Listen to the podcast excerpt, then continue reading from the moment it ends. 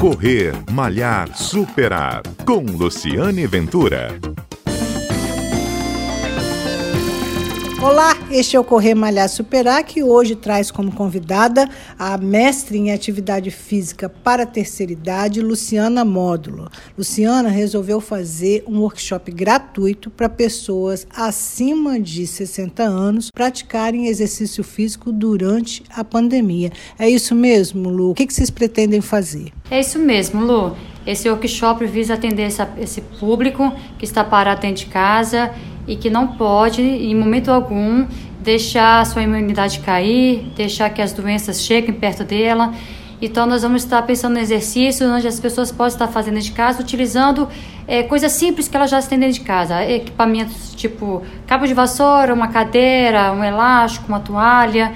E com essas ferramentas práticas que todos têm em casa, ela vai poder trabalhar o seu condicionamento físico de uma maneira geral, seja para trabalhar mobilidade articular, alongamento, trabalhando a flexibilidade, exercícios de resistência, força e até a capacidade cardiovascular. Lu, é, quanto tempo é necessário por dia para que a pessoa mesmo acima de 60 anos, se mantém ativa durante a pandemia? O que, que é, quanto tempo é recomendado para se fazer de exercício dentro de casa? Eu acho que antes de falar o que vamos fazer dentro de casa, é legal reforçar o que, que a Organização Mundial de Saúde recomenda que para essa faixa etária as pessoas fazerem de 75 a 150 minutos de atividade aeróbica por semana. Então isso para quem vai fazer três vezes na semana dá uma média de 25 minutos por dia. Ou quem vai fazer até cinco vezes por semana com 30 minutos por dia. Então vai do mínimo ao máximo que é recomendado. Só que dentro de casa é diferente. Então a gente sabe que dentro de casa a gente tem que incluir exercício de força e de alongamento, que é de duas a três vezes por semana. Qual que é a indicação?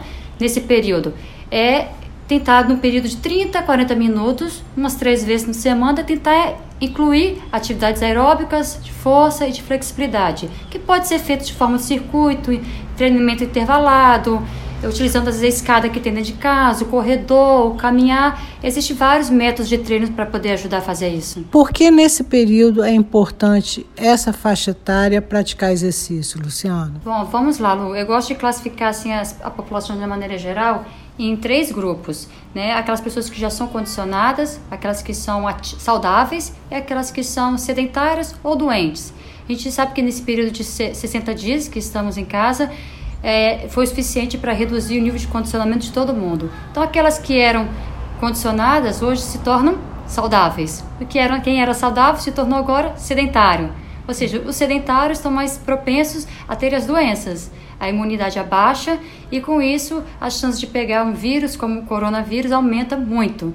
Então, é, acho que é o grande benefício de se exercitar nesse momento é não deixar a imunidade cair. O workshop é gratuito, as inscrições vão até este domingo. Se você tiver interesse em participar, vai acontecer na próxima semana. Para se inscrever, acessar o site lvpersonal.com.br. Este foi o Correr Malhar Superar. A gente tem sempre encontro aqui na Rádio CBN ou na sua plataforma de podcast preferida. Até o nosso próximo encontro.